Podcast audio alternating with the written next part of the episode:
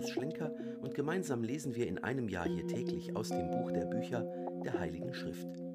Und am Ende der heutigen 107. Folge gibt es wie immer eine knappe Zusammenfassung für jedes der heute gelesenen Kapitel.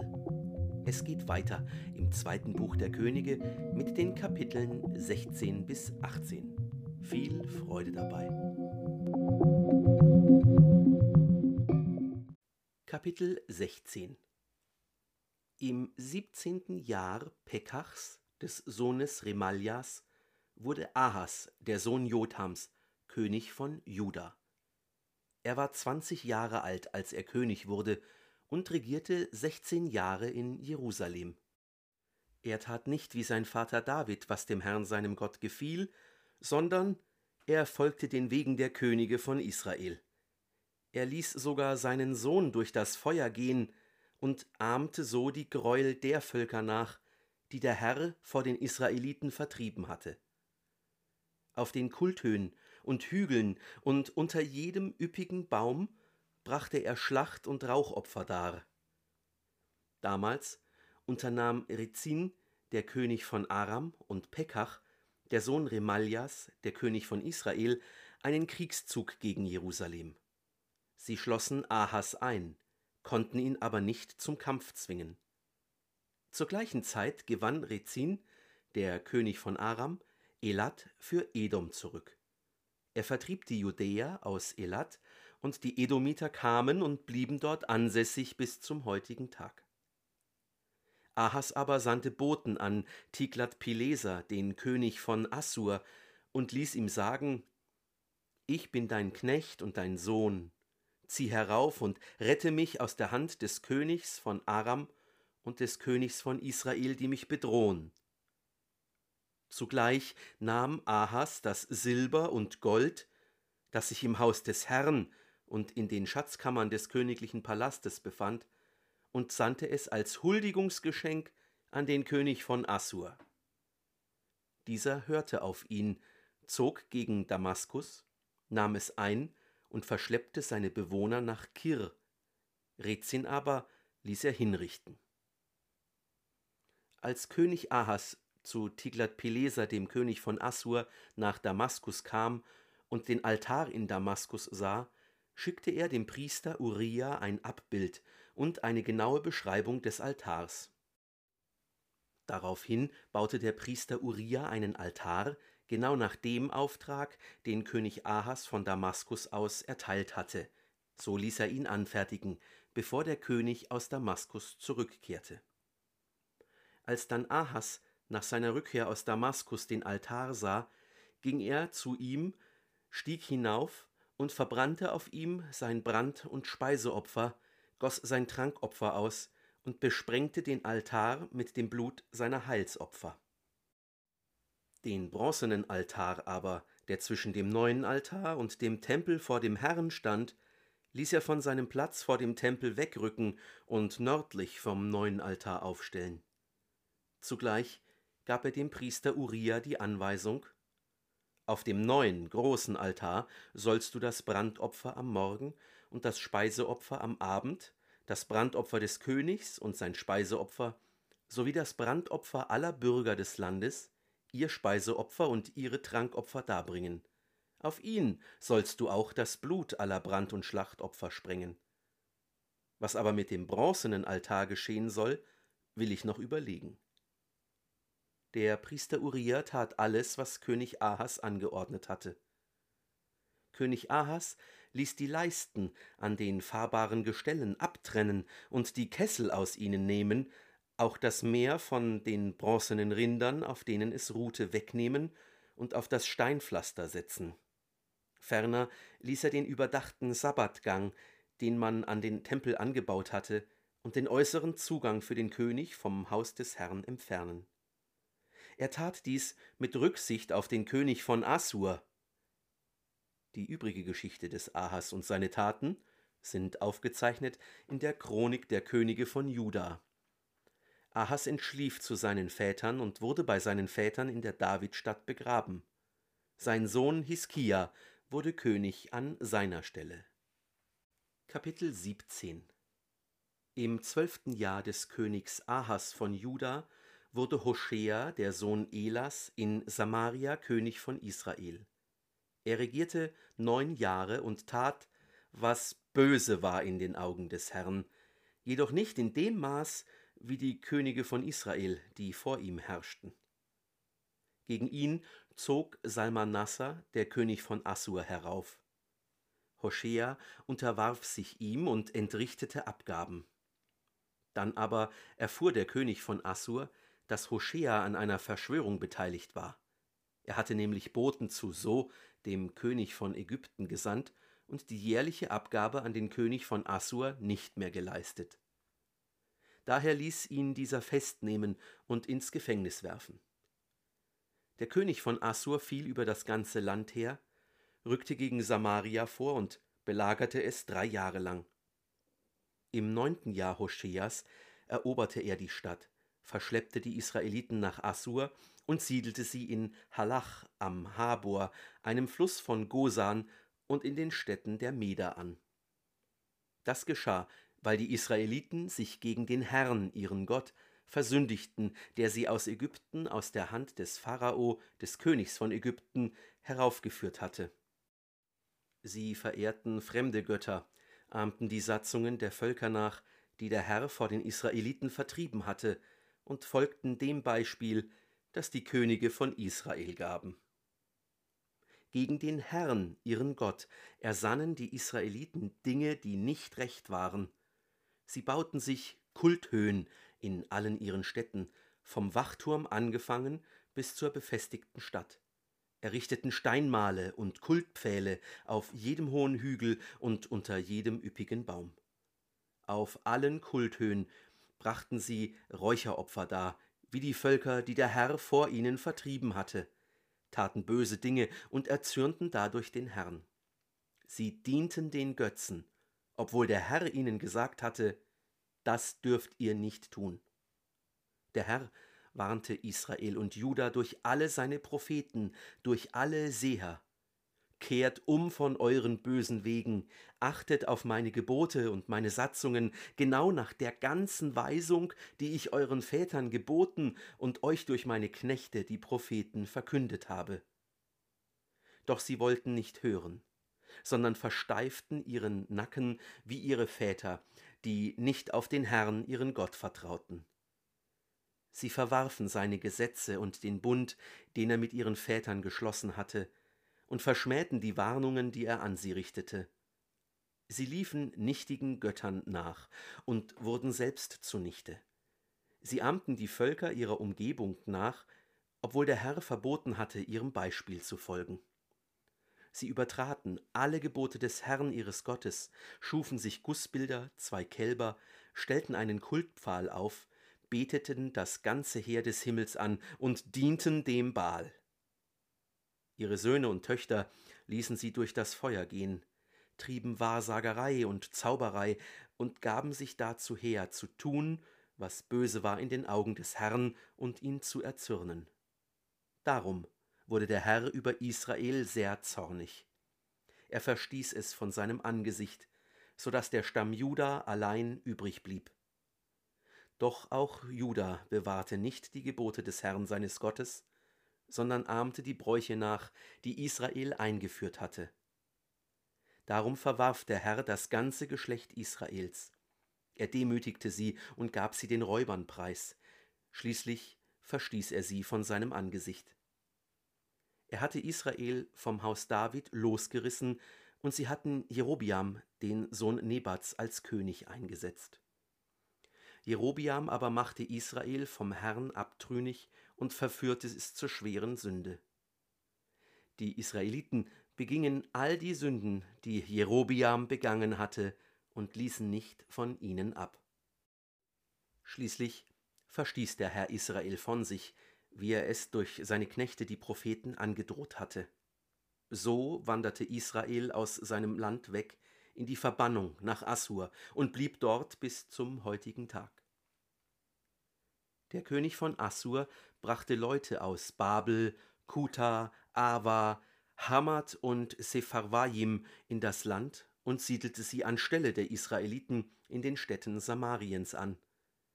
Sie nahmen Samarien in Besitz und ließen sich in seinen Städten nieder.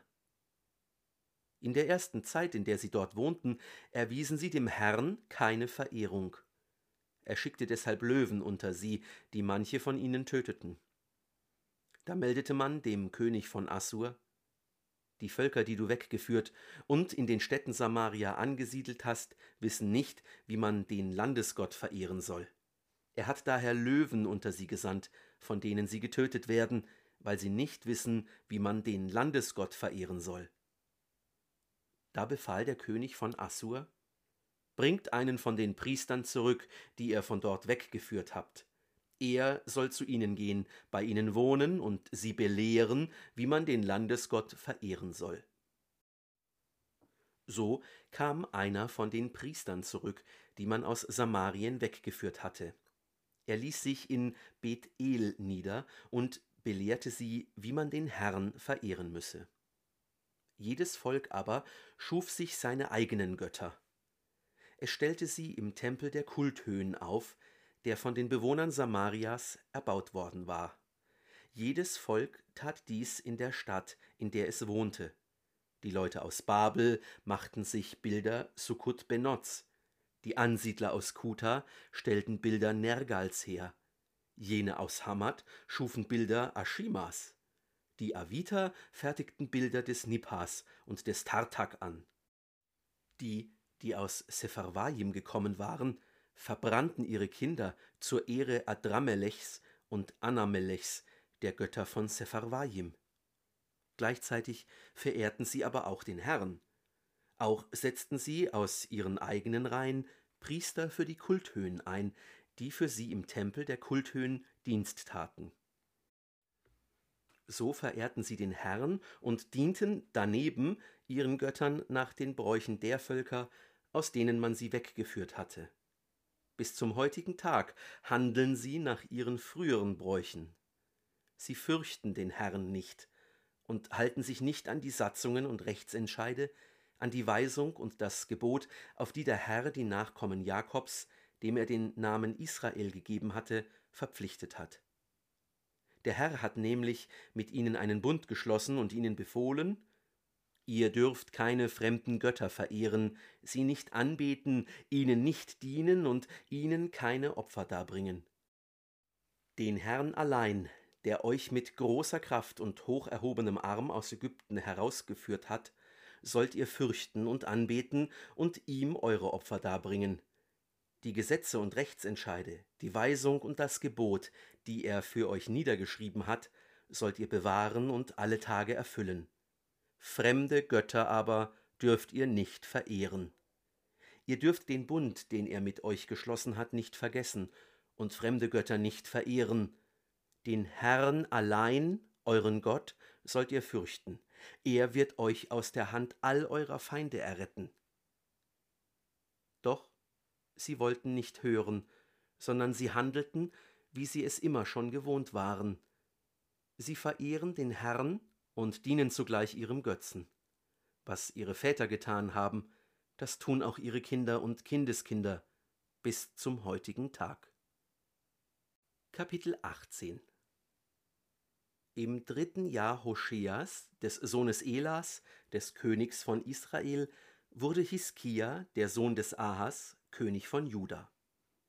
Er war 25 Jahre alt, als er König wurde, und regierte 29 Jahre in Jerusalem. Seine Mutter hieß Abi und war eine Tochter Secharias. Genau wie sein Vater David tat er, was dem Herrn gefiel. Er schaffte die Kulthöhen ab, zerbrach die Steinmale, zerstörte den Kultpfahl und zerschlug die Kupferschlange, die Mose angefertigt hatte und der die Israeliten bis zu jener Zeit Räucheropfer darbrachten. Man nannte sie Nehushtan, Bild aus Erz. Er setzte sein Vertrauen auf den Herrn, den Gott Israels. Unter allen Königen Judas, die nach ihm kamen oder vor ihm lebten, war keiner wie er. Er hing dem Herrn an, ohne von ihm abzuweichen, und bewahrte die Gebote, die der Herr dem Mose gegeben hatte. Daher war der Herr mit ihm, In allem, was er unternahm, hatte er Erfolg. So fiel er vom König von Assur ab und war ihm nicht länger untertan. Auch schlug er die Philister bis Gaza und den Umkreis dieser Stadt, vom Wachturm bis zur befestigten Stadt. Im vierten Jahr des Königs Hiskia, das ist im siebten Jahr Hoscheas, des Sohnes Elas, des Königs von Israel, zog Salmanassar, der König von Assur, gegen Samaria, belagerte es und nahm es nach drei Jahren ein. Im sechsten Jahr Hiskias und im neunten Jahr Hoscheas des Königs von Israel wurde Samaria erobert. Der König von Assur verschleppte die Israeliten nach Assur und brachte sie nach Halach an den Habor, einen Fluss zum Gosan, und in die Städte der Meder denn sie hatten auf die Stimme des Herrn ihres Gottes nicht gehört, seinen Bund gebrochen und alles, was Mose, der Knecht des Herrn, geboten hatte, übertreten und nicht befolgt. Im vierzehnten Jahr des Königs Hiskia zog Sanherib, der König von Assur, gegen alle befestigten Städte Judas und nahm sie ein. Hiskia aber, der König von Juda, schickte Boten an den König von Assur nach Lachisch und ließ ihm sagen, ich habe gefehlt, lass ab von mir, alles, was du mir auferlegst, will ich tragen. Der König von Assur verlangte von Hiskia, dem König von Juda, dreihundert Talente Silber und dreißig Talente Gold. Hiskia lieferte alles Geld ab, das sich im Haus des Herrn und in den Schatzkammern des königlichen Palastes befand. Damals ließ Hiskia, der König von Juda, die Türen am Tempel des Herrn und die Pfosten, die er mit Gold und Silber überzogen hatte, zerschlagen und lieferte das Metall an den König von Assur. Doch der König von Assur sandte den Tartan, den Rapsaris und den Rabschake mit einer großen Streitmacht von Lachisch aus gegen König Hiskia. Sie zogen nach Jerusalem hinauf, stellten sich an der Wasserleitung des oberen Teiches auf, der an der Walkerfeldstraße liegt, und ließen den König rufen. Der Palastvorsteher Eliakim, der Sohn Hilkias, der Stadtschreiber Schebner und Joach, der Sohn Asafs, der Sprecher des Königs, gingen zu ihnen hinaus. Der Rabschake sagte zu ihnen: Sagt zu Hiskia, so spricht der Großkönig, der König von Assur. Worauf vertraust du denn, dass du dich so sicher fühlst? Du dachtest wohl bloßes Gerede sei im Krieg schon Rat und Stärke? Auf wen vertraust du also, dass du dich gegen mich aufgelehnt hast? Du glaubst wohl bloßes Gerede sei im Krieg schon Rat und Stärke? Auf wen vertraust du also, dass du von mir abgefallen bist?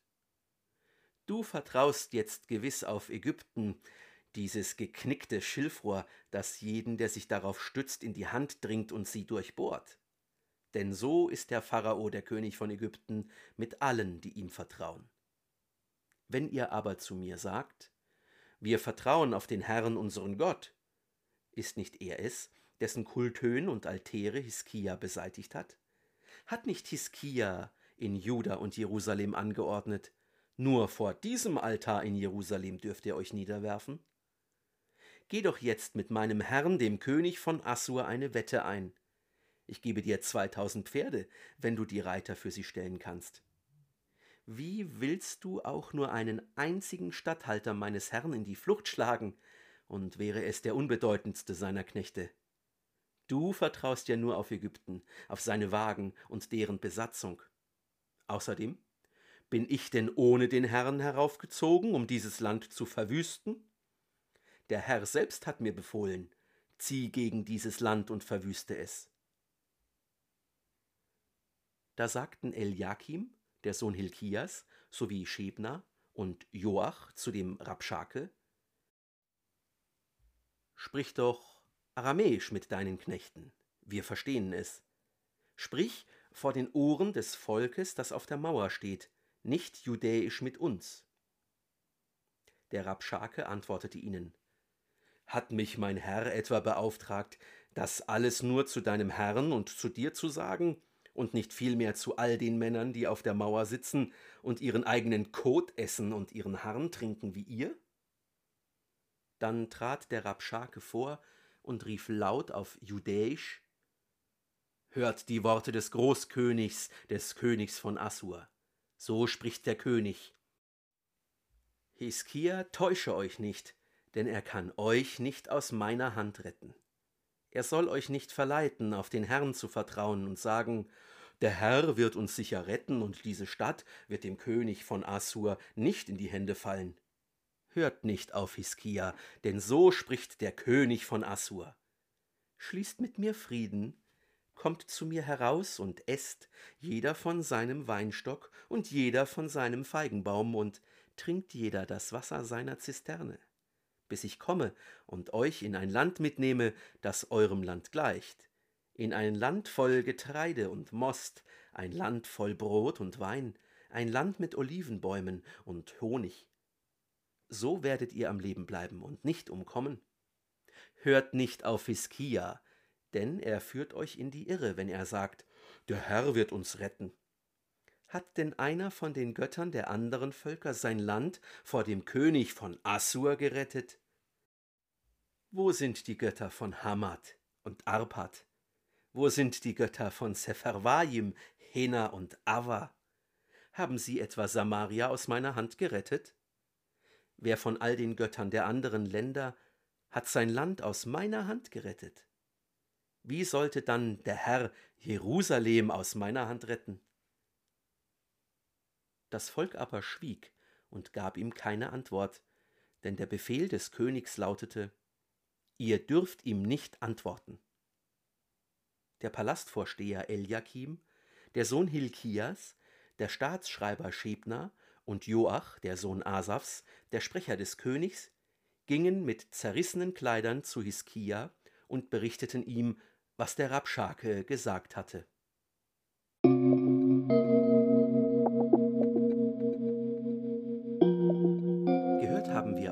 Zweiten Buch der Könige die Kapitel 16 bis 18. König Ahas betet Götzen an und opfert seinen Sohn. Als Aram und Israel gegen ihn in den Krieg ziehen, zahlt er Tribut an Assyrien als seine neue Schutzmacht.